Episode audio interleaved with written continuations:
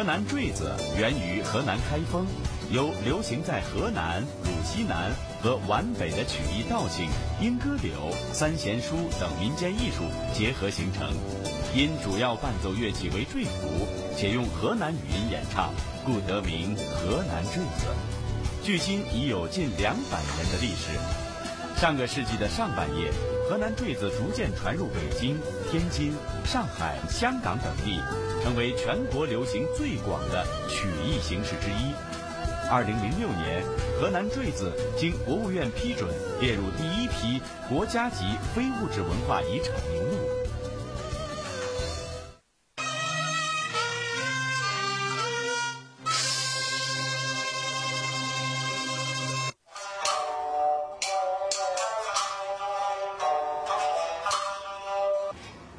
老周顺一看。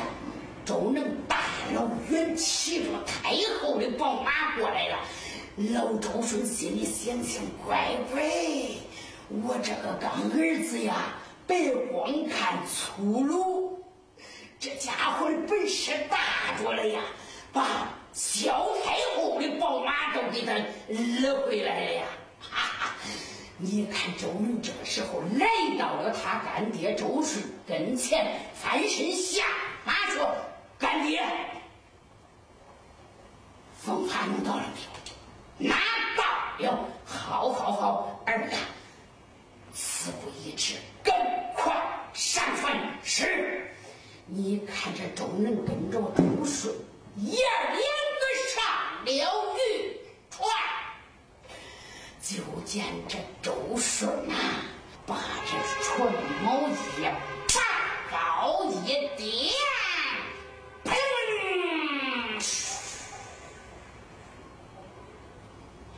这个渔船就往前冲了多远？正在这个时候，就听见北岸哇哇叫，有冰层层。为啥呢？因为三公主昨天在皇宫里给她娘老太后梳头，她把这三根红头发给他逮下来了。各位。唱书讲明碑啊，背到扎背。唱到这里，我还要倒扎个一杯两杯给大家讲讲清楚。因为萧太后正头顶上这三根红头发也有来历。为啥呢？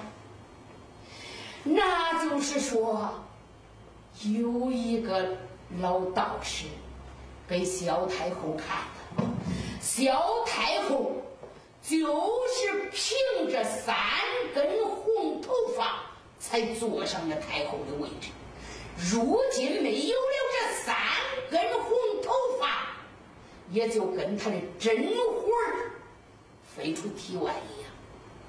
活，他还是能活，但是贵出已经没有了。所以。在以前前边书中，我给您交代过，老周顺受了萧太后器重，给他腰牌，就是因为这三根红头发。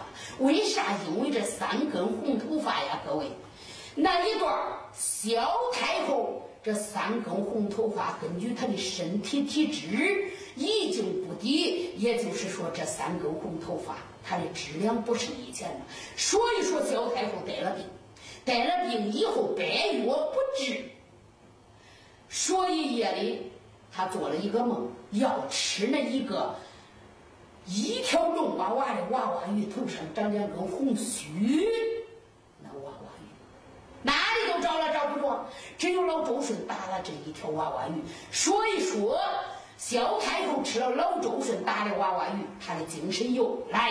了，身子又好起来了。可这一次，叫他的三女铁镜公主把她的三根红头发都给薅下来了。那也就是说，她的体力已经不利了。他就那懵，就歪到了椅子上。经过这宫女们的抢救，御医们的抢救，太后已经过来了。过来以后，他就命军兵去把这个河沿严禁把守。当军兵跑来的时候呀，这孟良和老周顺已经上到渔船上，这个船锚已经拔下来，这船往前，是是是是是是是是，顺着水已经划得远了。你看老周顺划着船桨往前是划得快呀，孟良牵着这匹宝马站到这个船一上。就听北岸上的辽兵，嗨，老周顺，把船停下来，把船停下来。老周顺心里想想，奶奶，我停下来，我咋跑了？我我我停下来了，我。你看周顺划着船，后边的辽兵就喊：“再不停船，可要放箭了！”孟良一想，放箭，他奶奶哪个他也不敢放箭。干爹，他射箭，他不敢射。这是太后的宝马，哪一个胆敢射坏太后的宝马呀？他的小命难保。走，放心大胆的走啊。老周是说：“太黑，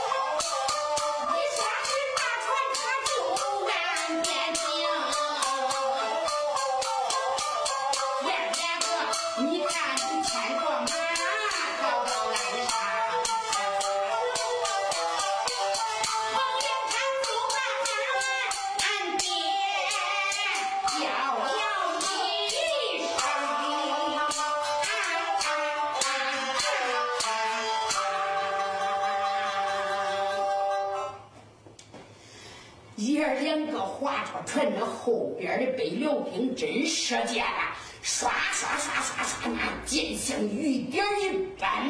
可是都射到水里了，哪一个也不敢照着萧太后他这匹宝马射箭。爷两个放心大胆，把这个渔船哗哗叫划到了南岸。到南岸靠岸，爷两个就跳下了船。孟良就说：“干爹，你回去是不行啊，跟我回宋营吧。”老周顺说：“儿啊，到宋营会不会八千岁怪罪于我呀？不会，干爹，你这是立了大功啊，还得给你记功呢。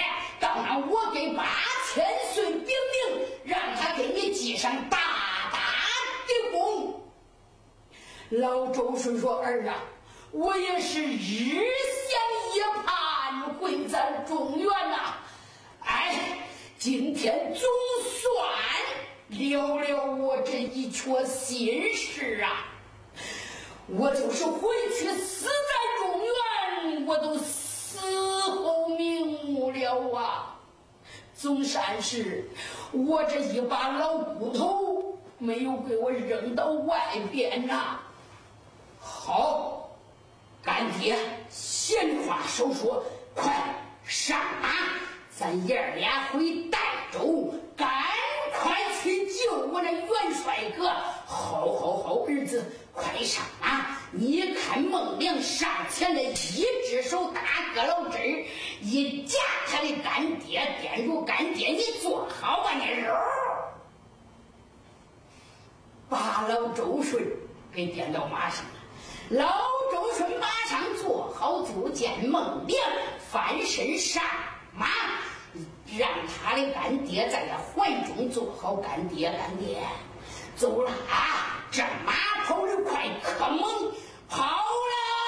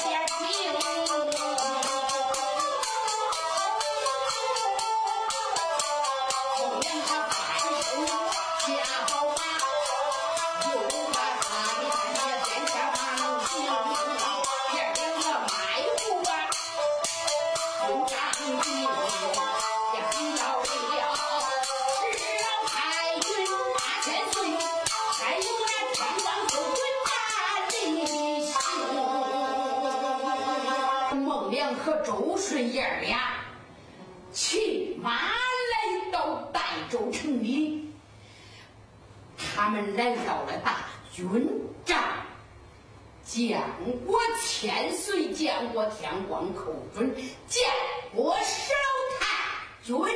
你看这众将官一听说孟良到凤发回来了，哇一声都把孟良给围住了。这个说孟将军，凤发到回来了没有？那个说孟将军，凤发到回来了没有？孟良就说到回来了，到回来了。呀！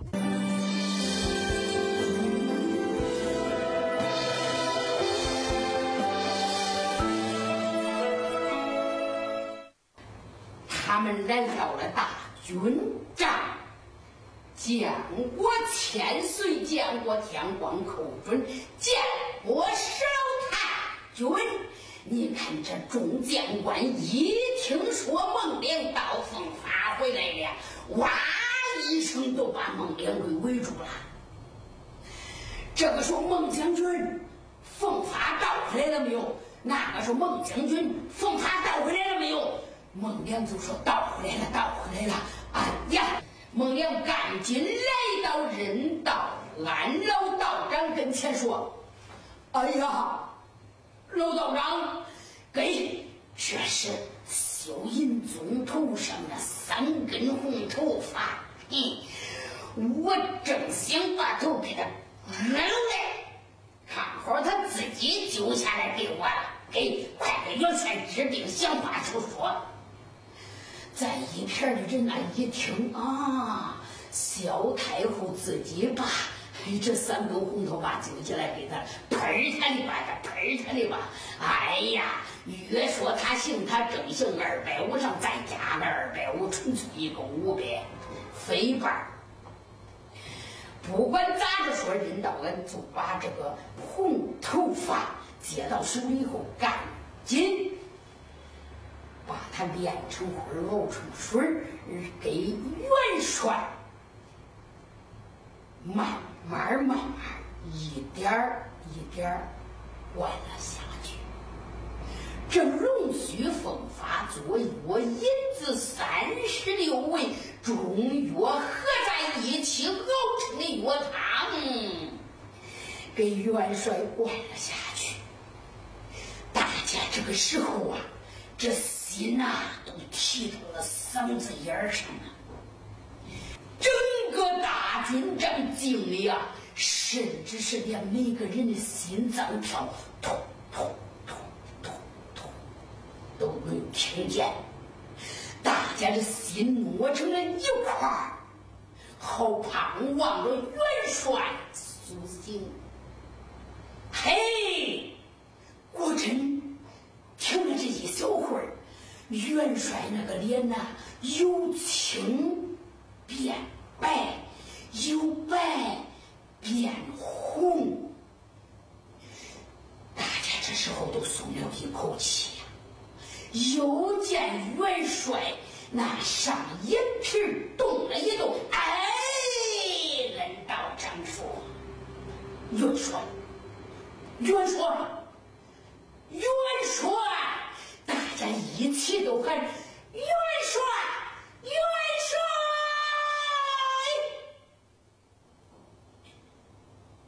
杨元帅听到呼喊之声，慢慢慢慢地睁开眼睛，醒了，杨元帅醒了。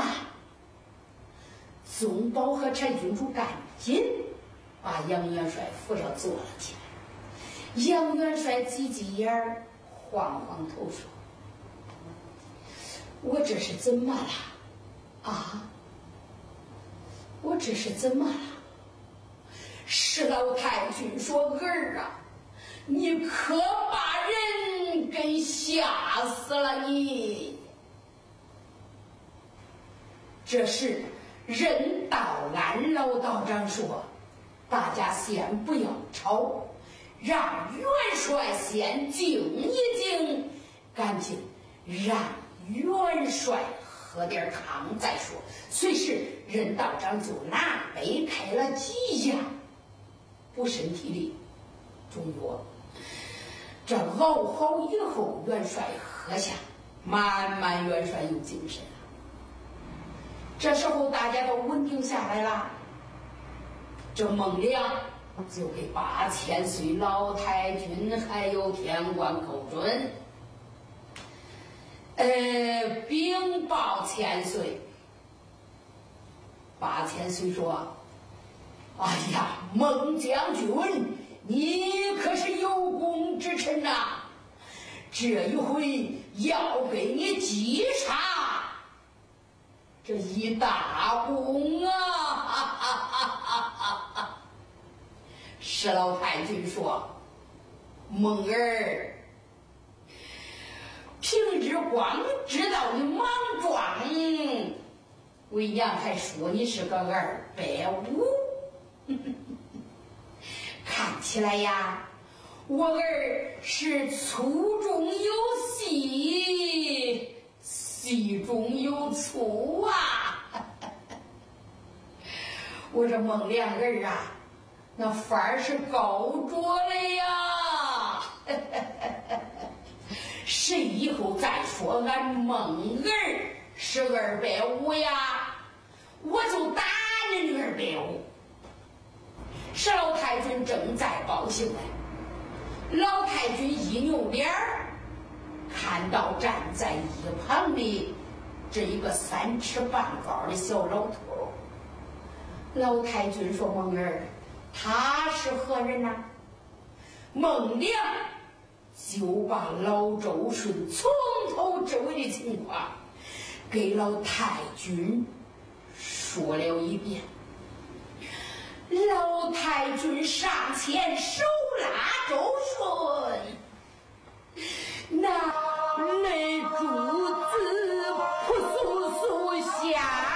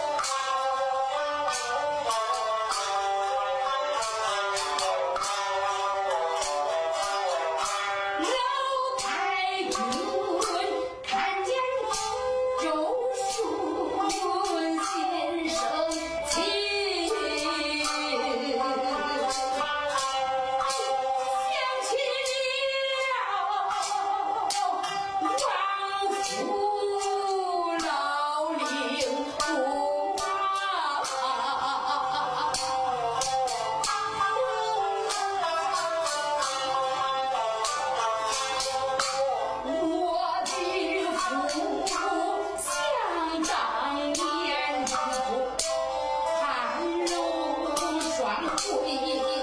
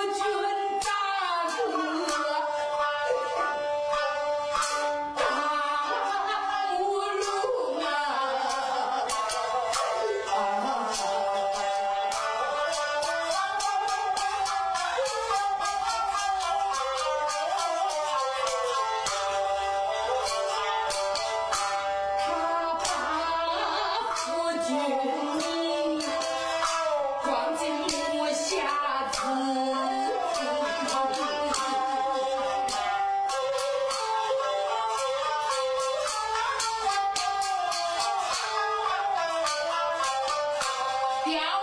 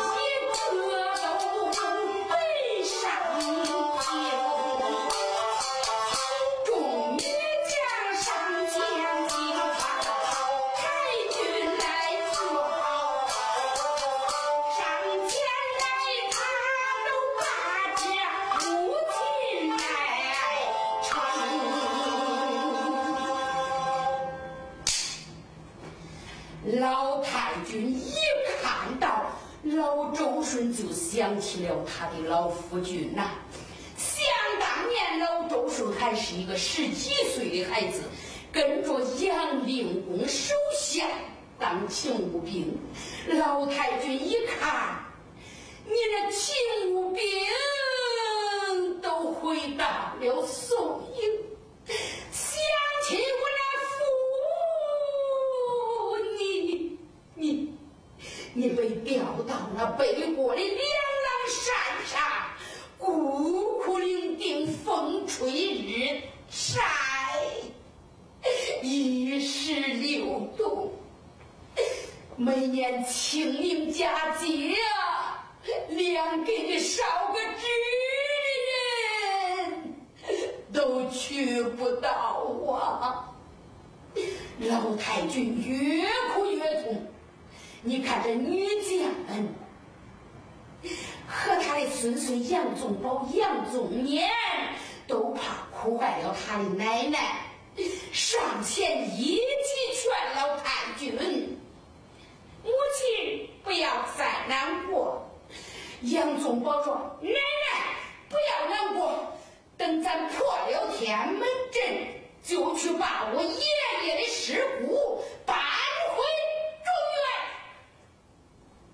原。”老太君沾沾眼泪就说：“好，好，好，我的儿孙不愧是咱杨家之将啊！”这是老周顺上前来给八千岁他们施了一礼，往地上一跪，扑腾磕个响头。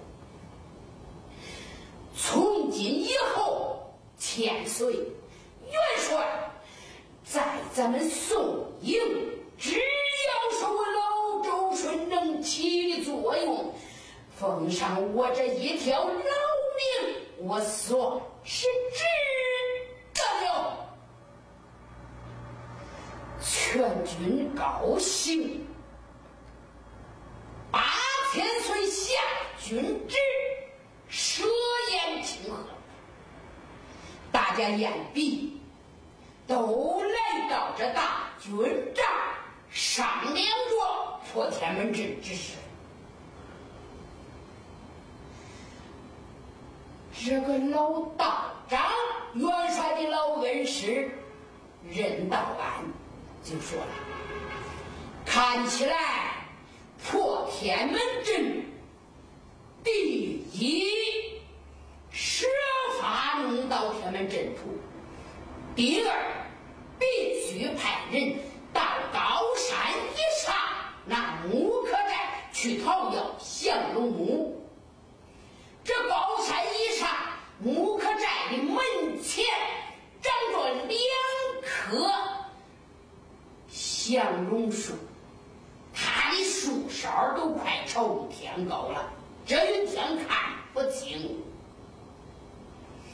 在这方圆百里有这两棵宝树在方圆百里的老百姓都不得瘟疫病